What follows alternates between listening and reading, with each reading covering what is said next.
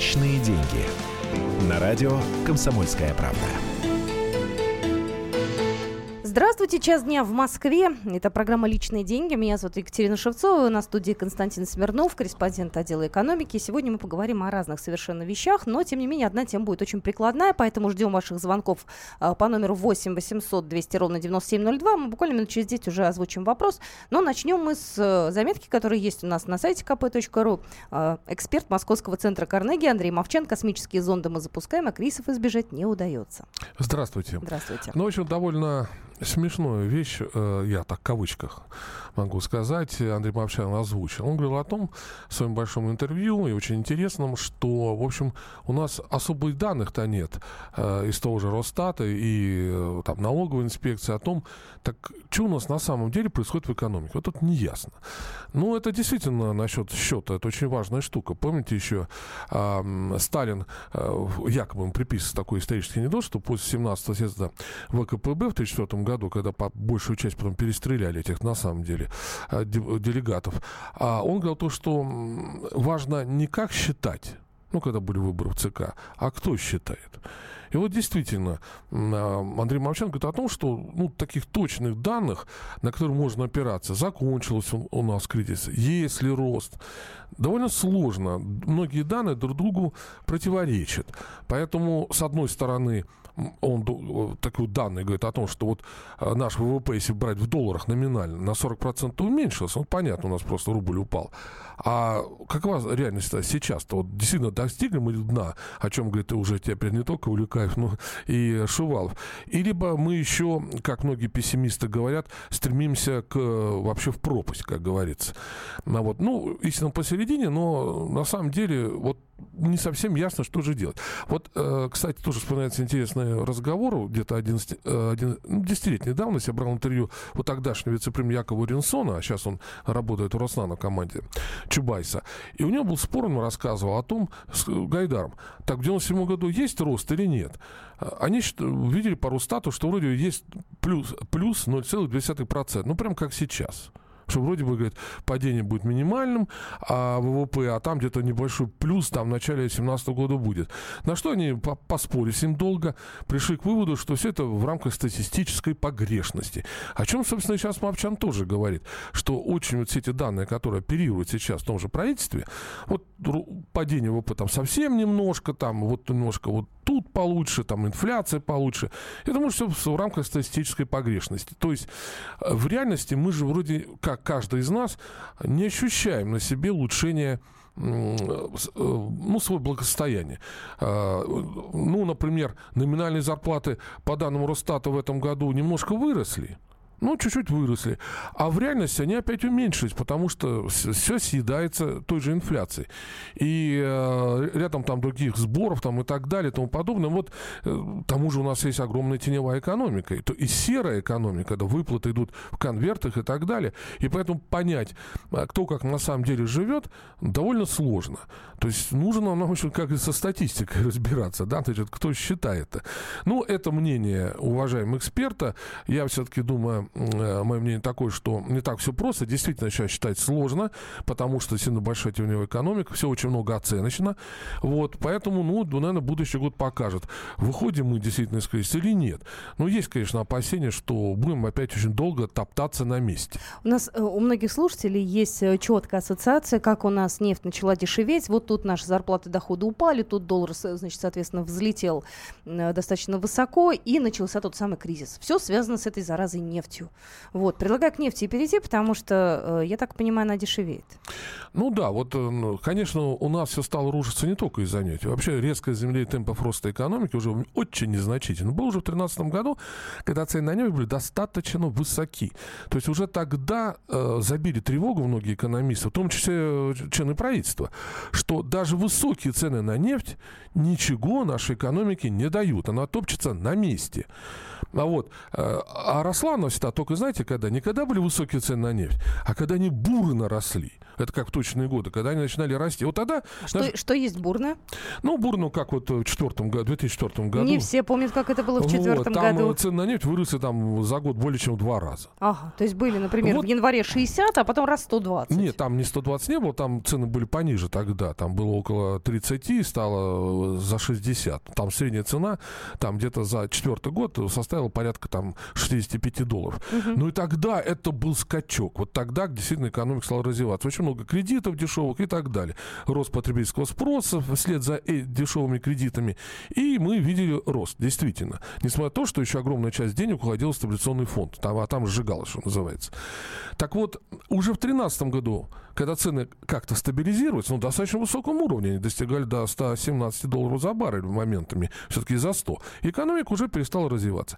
А вот когда в 2014 году цены пошли вниз, действительно мы стали падать. Падает рубль, ну, естественно, падает за рублем все остальное. Вроде угу. бы конкурентоспособность растет, но вот мы можем больше, так сказать, что-то покупать на рубли. Но, еще раз говорю, что это не только в нефти. А что касается самой нефти сейчас, то что беспокоит? Вот 30 ноября, послезавтра, все ждут 30 ноября, да, даже э, те, кто раньше и не думал да, про нефть. Да, сейчас только все про нефть и думают, uh-huh. на самом деле.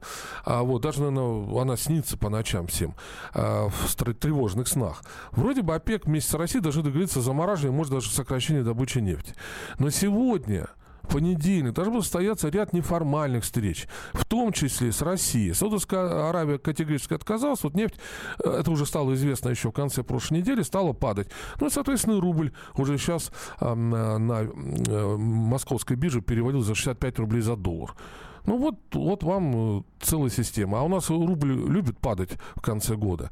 Поэтому очень надеемся, что Саудовская Аравия, Россия в Вене 30 числа все-таки договорятся. Нам хоть чуть-чуть хоть ночь продержаться и день простоять, и тогда, может быть, э, какая-то эффективность нашей экономики, может быть, само собой, хотя вряд ли, и наступит.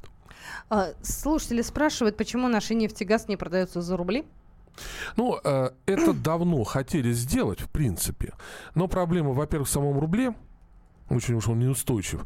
И, естественно, нефтяные и газовые компании хотят продавать за твердую валюту, ну, за доллар. На самом деле расчеты, заметьте, и за нефть во всем мире, угу. и за газ проводятся в долларах, а они, например, как за газ в Европе, можно было бы в евро.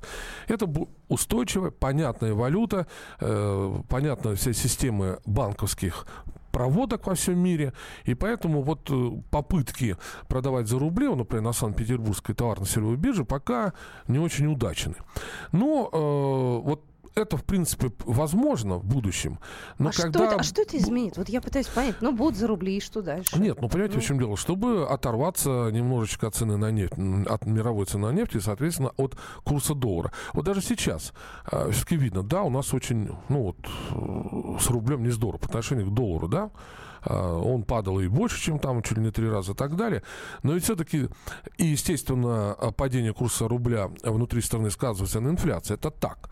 Но а, все-таки нет твердой взаимозависимости вот между вот что вот за доллар ты купишь и за рубль. Угу. По крайней мере, внутри нашей страны. И вот это надо как-то наращивать, потому что вообще есть задача, ну, а точные годы поставлены, сделать рубль полноценной мировой валютой, чтобы э, различные... А когда у нас э, дедлайн, так скажем, когда мы должны уже сделать рубль? Ну, мы должны были сделать уже давно, где-то там к 13-15 году, но это был расчет, знаете, вот после выхода из первого кризиса в девятом году в Москве стали активно создавать так называемый мировой такой финансовый центр, там разная была масса шагов предпринятых ради этого, но все, конечно, ударилось в то, что, ну, собственно говоря, кому этот рубль нужен теперь, такой нестабильной ситуации, он нам самим-то, у самих-то граждан России вызывает вопросы, поэтому многие продолжают все хранить в долларах и евро, как говорится, либо там в других каких-то валютах. Поэтому, я думаю, эта ситуация про мировой, э, мировую резервную систему, в отличие от юаня, который уже признан официально, МВФ, э, ну, где-то, это где-то 30-е годы, не раньше. Ну, я предлагаю все-таки от 30-х годов перейти в наш э, с вами настоящее. Есть очень любопытная статистика в ЦИОМовская. Ребят, ну, мы с вами стали, во-первых, э, тратить больше денег на продукты, вот, и на бензин, и вообще стали мы жить тяжелее. Вот мы сегодня с вами обязательно поговорим, э, насколько вы действительно стали больше тратить.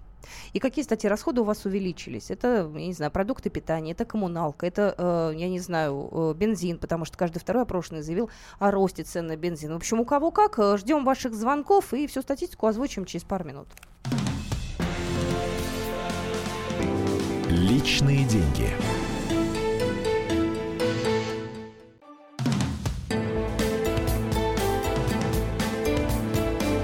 Личные деньги. На радио «Комсомольская правда». Итак, мы Продолжаем программу «Личные деньги». Мы сейчас будем говорить каждый о своем. Номер телефона эфирного 8 800 200 ровно 9702. Тут пришла статистика в ЦИОМовской. Более половины россиян ощутили рост цен на овощи, фрукты и мясную продукцию. Все это произошло в октябре. Ну, сейчас э, Константин Смирнов, я думаю, более подробно эту статистику озвучит. Да, может, она где-то некорректна. Но хочется узнать у вас, на что вы стали тратить больше. 8 800 200 ровно 9702. Давайте только по существу. Ну, вот я понимаю, что многие живут тяжело, там зарабатывают 10 тысяч. Но, ребят, но все равно мы на что-то с вами тратим тратим. Там кто-то на продукты тратить стал больше, кто-то на ЖКХ. Вот на что у вас траты увеличились? Давайте просто поговорим так предметно, хорошо? Все, ждем ваших звонков, пока перейдем к нашим цифрам. Да, ну у нас, как мы только что говорили, статистика не все удачна, много чего хромает. Но в целом дело вопросы, поэтому э, это именно уже отношение э, граждан России к повышению цен, как они на это ощущают. Понятное дело, тут сказать, что все очень точно сложно, но тут важно другое. А в целом замерил э, температуру, среднюю температуру по больнице. Как люди ощущают, есть рост цен, потому что нам же что практически уже нет. Что у нас инфляция, темпы упали в два раза по сравнению с прошлым годом, даже больше, и более 6% даже не, не будут к концу года, даже ниже. А здесь Две трети опрошенных 130 населенных пунктов говорят о том, что они ощутили рост цен практически на все по продуктам. Там, угу. ну, там в основном это и овощи, фрукты, э, мясо, мясные продукты, молоко, ну, масса всего. Плюс там кто-то про ЖКХ отмечает, видимо, позднее это все подняли в разных регионах на бензин, на транспорт там и так далее. То есть жить стали веселее, но хуже. И есть еще одна а, организация, которая э, называется исследовательская группа РОМИР, которая проводит вообще с восьмого года очень интересное исследование. Они сравнивают официальную, э, официальный рост цен, официальную инфляцию по различным группам, да, там более 100 групп товара, даже под 200, и реальную, как они считают, по домохозяйству. Так вот, в сентябре реально, э, официальная инфляция и реальная по домохозяйству была практически одинакова. В октябре реальная инфляция резко опередила э, официальную в два раза. То есть э, получается, что э, все разговоры о том, что у нас инфляция все хорошо, но она резко замедляется, в будущем году будет искомый 4 ЦБ 4%, на самом деле не так. И вот тут действительно интересно каждому понять, насколько ему стало жить легче или хуже. Вот э, если рост цен действительно есть на самом деле, то значит только хуже, потому что зарплаты нам никто не повышает, как мы это знаем. Ну, практически везде они не растут. Значит, э, наше благосостояние опять падает, а падает тогда э, спрос, и опять с нашей экономикой все не здорово. Ну и каждое домохозяйство переживает, наверное, не самые лучшие свои времена. Почему же у нас все время все не так, а? Так обидно становится. Давайте звоночки примем. 8 800 200 ровно 9702. Есть у нас слушатели, которые хотят рассказать, на что у них траты увеличились? Так, ну давайте, пока мы подождем. Да, да. Ну, это вот я хотел бы ответить э, на ваш вопрос, Катя. Угу. Вот почему же там все не так? Ну, во-первых, что-то так, что-то не так. Но давайте вспомним старый советский анекдот, когда у партийного работника сторожка спрашивает, ну, есть же нечего. Вот коммунизм обещаете, а, а в магазинах ничего нет. На что он ответил? А по, э, кормить по пути никто не обещал. Вот, так что надо коммунизму дожидаться, а, значит, а для нас, ну, выхода из кризиса и, соответственно, э, так сказать, установления, ну, нормальной России экономики. Вот, будем ждать. А пока, действительно, кормить особо никто не собирается. Предлагаю перейти к звонкам. Здравствуйте, говорите, пожалуйста. А, здравствуйте, Александр. Э, ну, действительно, все так растет, потихоньку, причем не резко, а потихоньку. Но действительно, вот продукты, ну, вот что прилично выросло вот за день, это вот, ну, вот две поездки мы делали, мы в Крым ездили и в Израиль. Вот. вот это более-менее прилично выросло, особенно Крым, по сравнению с тем, что было вот как бы, вот после того, как он вошел в состав России, раза два, наверное, поездка выросла.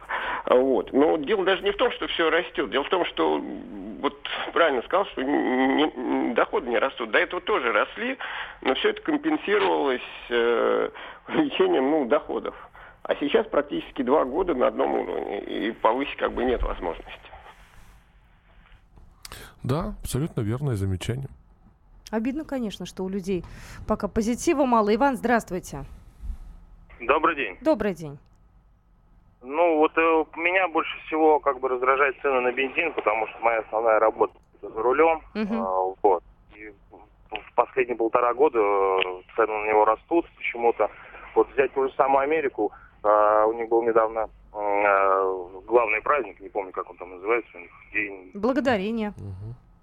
Ну да, что-то в этом роде. И вот Благодарение. я видел, а, и вот я видел а, в интернете видео, где у них колоссальные пробки, когда они едут домой, потому что у них а, бензин а, практически копейки стоит, нежели а, те, тот, те же самые авиабилеты. Вот у нас почему-то такого нет, хотя мы э, даем э, ту, же- ту же самую нефть практически всей Европе и далее, далее куда-то она уходит. Почему так, абсолютно, абсолютно непонятно. Как бы вот это меня больше всего раздражает. Понятно. Бензин, значит. Да не, ну бензин-то понятно почему. Вот вроде бы нефть падает, а растут акцизы. В этом году на один литр бензина повесили 3 рубля акцизов. Ну что вы думаете, после этого не будет дорожать, что ли? Да у нас и керосин дорожает, поэтому билет тоже дорожает. Знаете, вот вы э, сейчас э, как раз э, привели в пример Америку, да, есть действительно видео такое очень красивое из Лос-Анджелеса, там э, День Благодарения, значит, жители Лос-Анджелеса стоят в пробках, там поток один в одну сторону стоп-сигналы красного света, в другую сторону фары, белые там такие полоски, все красиво. Слушайте, посмотрите на Москву, а. Ну, я не знаю, 9 баллов у нас в пятницу вечером. Тоже все куда-то едем. В стране кризис, бензин дорогой, но тоже куда-то едем. Мы не стоим. У нас э, цены сейчас на парковку повышают, потому что людей очень много на машинах. Ну, понятно. Тоже, знаете, Ну, как-то ведь Загородные дома едут. Я тоже люблю ездить по, по пятницам. в загородный дом. В свой маленький загородный дом, потому что там настоящая жизнь для меня, по крайней мере. А Ну, вы вот. говорите кризис, а? Нету, а для меня кризис точно тут наступил, потому что машина уже старая, так, э, да я не вожу, но раньше просто такси, например, а сейчас на электричке езжу, потому что такси стал для меня неподъемным. Вот так что вот на себе исп- испытываю. Тем более, что иногда просто на работу езжу с дачи, ну вот теперь только на электричке. Вот так. 8 800 200 ровно 9702. Александр, здравствуйте. Да, добрый день. это Добрый Александр. А, Значит, вот по главному вопросу по, по кризису нужно, конечно, разделять, э, допустим, государственных чиновников и простых обычных граждан. Если, допустим, взять начальника почты, у которого за один год, 14 год, 95 миллионов 400 тысяч премия только одна была, то я не думаю, что вот у данного товарища какой-то кризис был Ну, в его семье. Да, да, да, далее. давайте мы их оставим в покое. Мы все-таки давайте о себе поговорим сейчас. Вот у каждого какие-то свои себе? статьи расхода. Конечно, ну, вот А хочется себе, так. естественно... Алло. Да-да-да, говорите, говорите. А о себе, ну, конечно, я тоже соглашусь со всеми остальными. Я, по, по мне конкретно, по моей семье, я все время ездил в отпуск э, за границу, когда только дали заграничные паспорта, по два раза. 14-15 год мы в отпуск не ездили. Это э, считается кризис? Я думаю, что да.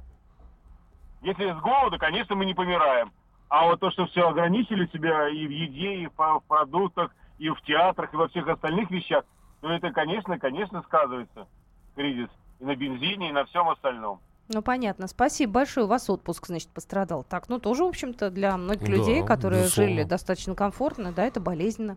Да, очень многие болезненно переносят, тем более, что это же не только отдых, это же еще и шопинг, потому что Да. там все дешевле, качественнее. Да, да, и дешевле. 8 800 200 ровно 9702. Здравствуйте, говорите, пожалуйста. Здравствуйте, добрый день. Добрый день. Сергей, Сергей, Сергей, слушаем вас. Ну, вот все там, и у меня, и у всех там кризис туда-сюда. Тут в двух-трех словах можно сказать прекрасно, и всем будет ясно, и вам, и всем, и всем. Немножко вышестоящим организациям, инстанциям нужно аппетит урезать, и все будет нормально. Вот Подождите, три давайте, слова подождите, достаточно. давайте не будем о чужих людях говорить. Я хочу, чтобы вы рассказали о се- себе. О О себе, себе, я да. понял, о себе, о себе. Все нормально, кризис тронул, с голоду не помираю. Вот и весь разговор. Понятно, спасибо большое. Давайте все-таки перейдем сейчас э, к каким-то личным историям, правда, потому что кивать на чиновников, э, на нехороших людей, там есть же у нас люди, которые там Нет, ну, с одной всякие. стороны, ну, э, народ тоже прав, потому что, о чем вот я сегодня еще читал, самые последние свежие данные там счетной палаты.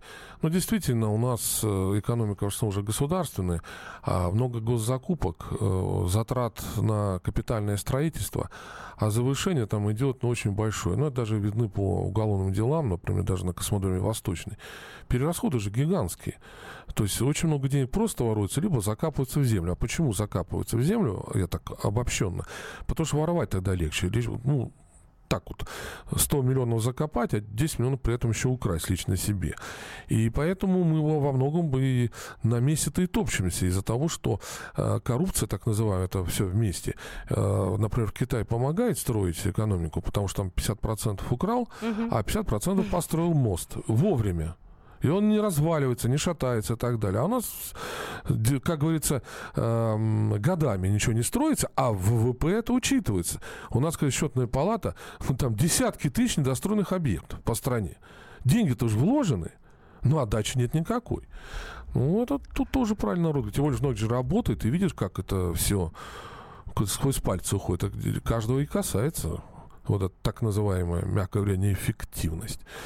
А вот, поэтому мы живем плоховато, что. Да, я хочу сообщение зачитать. У меня есть буквально 20 секунд даже на это. Да, а, занимаясь оптовым импортом продуктов питания из стран СНГ в Москву, надо срочно контролировать цены в сетях магазинов, потому что продукты питания не так сильно выросли в закупке, а некоторые даже дешевле стали. Допустим, виноград из Молдовы стоит 75 рублей за килограмм, в прошлом году стоил 120. То есть нас ритейлеры обманывают, на нас они зарабатывают. Мы продолжим наш разговор буквально через пару минут.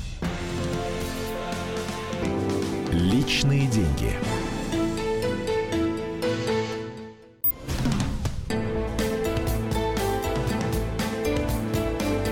Личные деньги.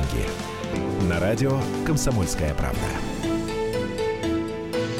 Итак, мы продолжаем нашу программу. Это программа «Личные деньги». Мы говорим о, о вещах для нас понятных. В ЦИОМ опубликовал очередные цифры. Россияне отметили повышение цен на овощи, фрукты и мясо. Каждый второй опрошенный заявил о росте цен на бензин. И 67% участников опроса отметили увеличение коммунальных платежей. И мы вас спрашиваем, на чем вы сейчас э, стали экономить и где у вас э, трат получается больше.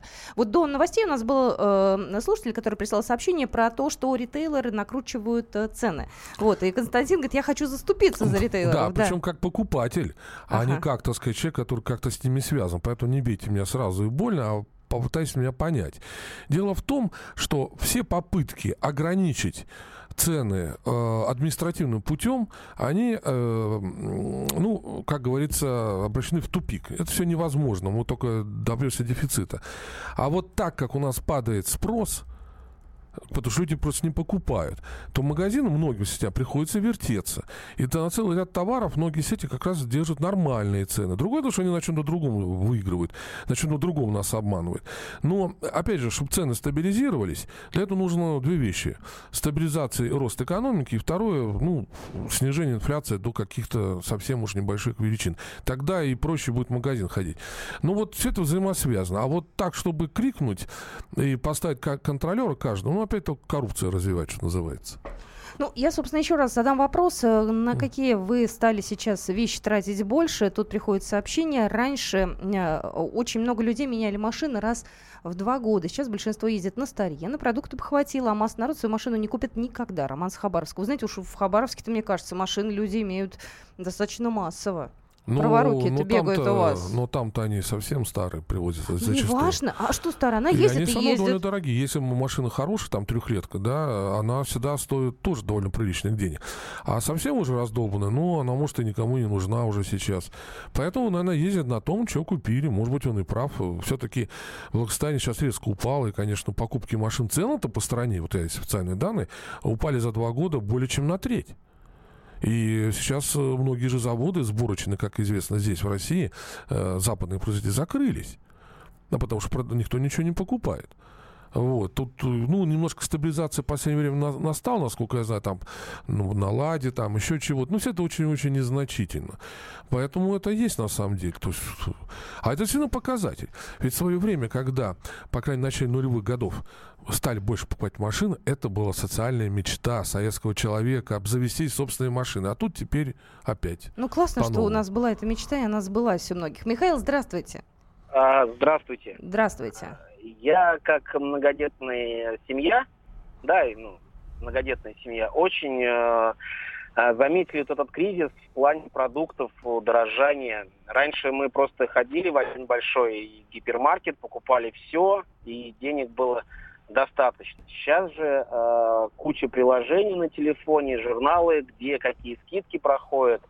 Вот, э, как бы, ну, это на заметку, кто хочет сэкономить на продуктах, очень много таких приложений, где реальные экономии на продуктах можно сделать. Ну, есть такое, конечно. Спасибо да. вам. Да, спасибо большое. Вы знаете, мы решили подготовиться и про сети поговорить э, в следующей программе, чтобы это был такой разговор с экспертами, да, с э, тем, как, да. вообще, те, как вообще цены э, формируются на ту или иную группу товаров. Это интересно, потому что одно дело наше с вами наблюдение, другое дело все-таки Да, Катя, хорошая маркетинг. идея, которую, я думаю, надо обязательно обратиться.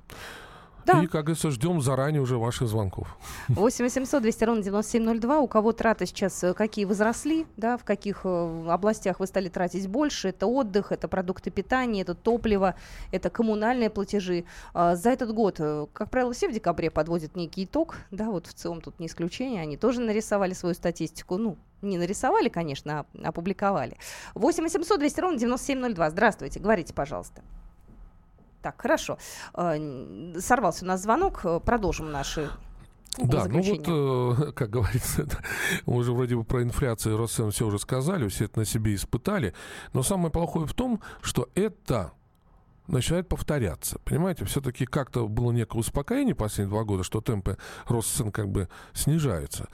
А сейчас что мы опять видим? Вот э, недавно э, глава Федеральной антимонопольной службы ФАС Артемьев, выступая в Думе, мы об этом как-то говорили, угу. предложил на 5 лет заморозить рост тарифов а, на услуги естественных монополий на 5 лет, вот в самое ближайшее время. Чем это все закончилось? А кто-то в это верит? Нет, дело даже не в том, что вот никто не верит, просто интересно, как дальше развивались события. Никто ничего не обсуждает. Ну, по крайней мере, э, этого не слышно ни в Думе, хотя он предложил именно в Думе открыто дело обсудить на парламентских uh-huh. слушаниях. Но уже объявили, насколько регионы России подымут тарифы в будущем году, ну, 1 июля. Э, в Москве 7%. Да, мы это обсуждали. Но мне сказали, что эти 7%, во-первых, не будут очень болезненно, а во-вторых, это, ну, в общем, такой естественный ход событий.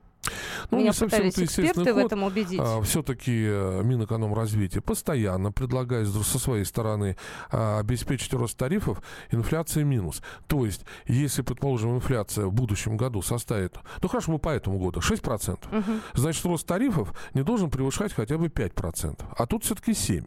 А во-вторых, правительственные чиновники очень интересно вообще считают, ну, возвращаясь к началу нашего разговора, там очень интересно что-то набывать.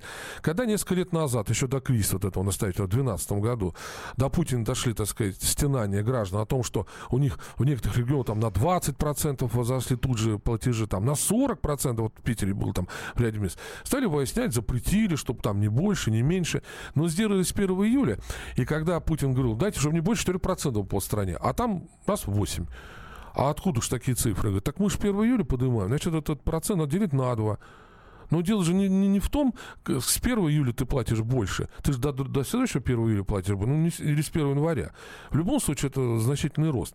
Поэтому э, хорошо, что там в том же Крыму там хотя бы ограничить, там совсем будет небольшой рост, потому что и так люди там довольно сложновато живут. Но 7% я считаю, это много вот, э, уже надо приходить к тому, что рост тарифов хотя бы в рамках инфляции. То есть, если мы в 2017 году достигли своих искомых 4%, чтобы на больше не более 4% а еще лучше только 3, потому что мы же высочайшего э, потолка уже достигли, по, ну, по той же электроэнергии. У нас уже электроэнергия дороже, чем в Соединенных Штатах Америки. Ну, дороже только там где-нибудь в Европе, там, в Шотландии, там еще чего-то. Ну, так у них и зарплата-то намного выше, чем у нас. Сообщение пришло. Я и по денег осталось по-прежнему, но уровень жизни упал. Еще одно, кстати, важное сообщение, очень любопытно от Вячеслава. Занимаюсь производством стройматериалов. За два года цены на сырье выросли на 20%. Цены на стройматериалы упали на 25-30%. Многие работают в ноль только потому, что не хотят закрыться или потерять персонал и клиентов. Еще пару лет и выживет процентов 50 производителей. Вячеслав. Да, это есть. Как раз даже по официальным данным больше всего у нас страдает кто? Обрабатывающая промышленность и в особенности строительство. Ну, все же перестали покупать раз – знаете, су- судя по Москве, мне два. такое ощущение, что строительство это у нас, ну, в столице, по крайней мере, самая прибыльная сфера вообще жизнедеятельности, да? Вот там-то зарабатываются какие-то безумные деньги. Я не знаю, может, это, конечно, у меня иллюзия такая, но у меня вокруг Нет, строится ну, все. Ну, по, по, как же, покупки квартир все-таки в Москве тоже уменьшились. Не обязательно квартир. Почему мы говорим сейчас о квартире? Ведь мы же говорим о инфраструктуре, ведь да, это же рабочие места, да. это деньги, когда у нас строятся миллиарды, э, и они разворовываются очень часто. Да, да, да. Ну, это есть, конечно. Но обычный производитель стройматериалов сейчас страдает, потому что он-то, а, видимо, наш а, коллега, который нам вот сообщение а, радиослушал прислал-то, в основном работал на небольшом строительстве, там, на ремонте, строительстве дач, а сейчас перестали строить, потому что денег людей нет, хотя даже продать да никто не покупает, и поэтому строительный бизнес в целом, а он был очень развит такой мелкий строительный бизнес, по крайней мере, Подмосковье, uh-huh, очень бешено uh-huh. развивался ежегодно, на про... он сужается. Я вот даже заметил, что очень многие мои знакомые, ну, в том месте, где живут, uh-huh. Подмосковье, Подмосковье были раньше занимались там, ну, воротами, там, калитками, там, ну, чем угодно, то есть именно строительством. Все переквалифицировались таксисты, ну, местные. Там вот, ну, как-то э, неудобно э, общественный транспорт, а такси довольно недорогое. Ну, вот так вот. Говорит, ну, все уже, уже два года сидел, сидел без работы, нет заказов. Ну, практически. Нет, это очень тяжелая вещь, потому что строительство всегда в нашей стране было главным драйвером роста. Он, он, он а, строительство тянул у нас в особенно тучные годы очень сильно. То есть не, нефтедоллары приходили сюда, развивалась торговля и строительство. Ну, мне кажется, тянуло. крупные города-то более-менее еще выживают, потому что у нас впереди... А, давайте так, у нас есть определенные какие-то события, под которые строительная сфера так или иначе подтягивается, да и активизируется. Извините, да, чемпионат мира по футболу. Да, у нас безусловно. пол Москвы строится. Даже не половина, наверное, две трети. Теперь да. столичных объектов это стройки. Это большие, там, не знаю, объекты спортивные и так далее. Мы сейчас не только на Москву смотрим, смотрим, да, и на Нет, другие ну, а крупные помните, города. как Москву перекопали за последние два года? Мэрия поставила задачу резко всю инфраструктуру, с, то есть с расчетом на туриста, привлечение туристов. Как в центре Москвы перестроили? Ну, ведь дороги... Программа и улицы. Это наша большая программа, такая красивая, да. история тоже такая вот. долгая. Там, да, там вкладываются деньги, государственные деньги из бюджета Москвы но очень большие. неужели там, я не знаю, крупные города не переделываются? У нас э, в Красноярске должна быть универсиада. Вот под это дело тоже должны выделяться деньги, ну, строиться там что-то делается. Давно там не был Красноярске, но там же довольно жесткий будет контроль со стороны организатора университета. Так что, думаю, э, надеюсь, что Красноярск станет более красивым городом, а чем ну, заслуживает того, чтобы, например, у них зимой не лежал черный снег. Вот да. это я видел, когда, например, Красноярск прошлые годы, черный снег, ну, из-за алюминиевого производства, вот он черный. Довольно неприятно. Я хочу сказать, университет пройдет в 2019 году. Вот там к 2019 году строится как раз э, все. Э, у нас же еще будет первого числа обращение к Федеральному собранию. Да, и я так понимаю, Владимир Путин да. Э, будет э, какие-то там определенные, ну, тезисно нам вектор развития некий, да, да на ближайшее время. Он всегда так делает, и я думаю, что как раз вопросы экономики, выхода из кризиса а, окончательно, ну, начало такого пути и самое главное, качество роста, вот одним из главных, наверное, его посланий. Нет, там у нас, конечно, мощное международное дело, безусловно, он наверняка много будет говорить о выборах в Америке, и как, и, там, как чем закончится, улучшением отношений с Западом, там масса проблем, ну, будет, вот, наверное, там половина на это. Но вот важно обеспечить нам сейчас не просто даже рост, а качество роста. Чтобы была работа, чтобы были зарплаты, чтобы выпускали мы качественную продукцию, в том числе на экспорт, а не только нефть. Вот на это все-таки, я думаю, президент обратит особое внимание. Ну, мы будем в прямом эфире, понятное дело, транслировать это обращение. Это, в общем-то, знаковое мероприятие. Мы всегда это делаем, поэтому вы не пропустите ни минуты, даже если вы будете вне доступности от телевизора, да, включите радио «Комсомольская правда» и все услышите. А потом обязательно прокомментируем это у нас в эфире. Да, особенно выгодно это встать в пробку, а, включить, вот, не жалеть денег на бензин, а внимательно слушать выступление президента. Так что будет у нас все в эфире. Ну что же, э, приходят нам разные сообщения. Тут э, про производство пишет, э, снизить налоговую нагрузку, предлагает на коммерсантов, ужесточить ответственность, усилить фактический контроль и так далее, и так далее. Коммерсант Андрей. Спасибо всем, кто прислал сообщение. Я напоминаю, что это была программа «Личные деньги». Константину Смирнову да. спасибо. Спасибо вам. А, до свидания. Личные деньги.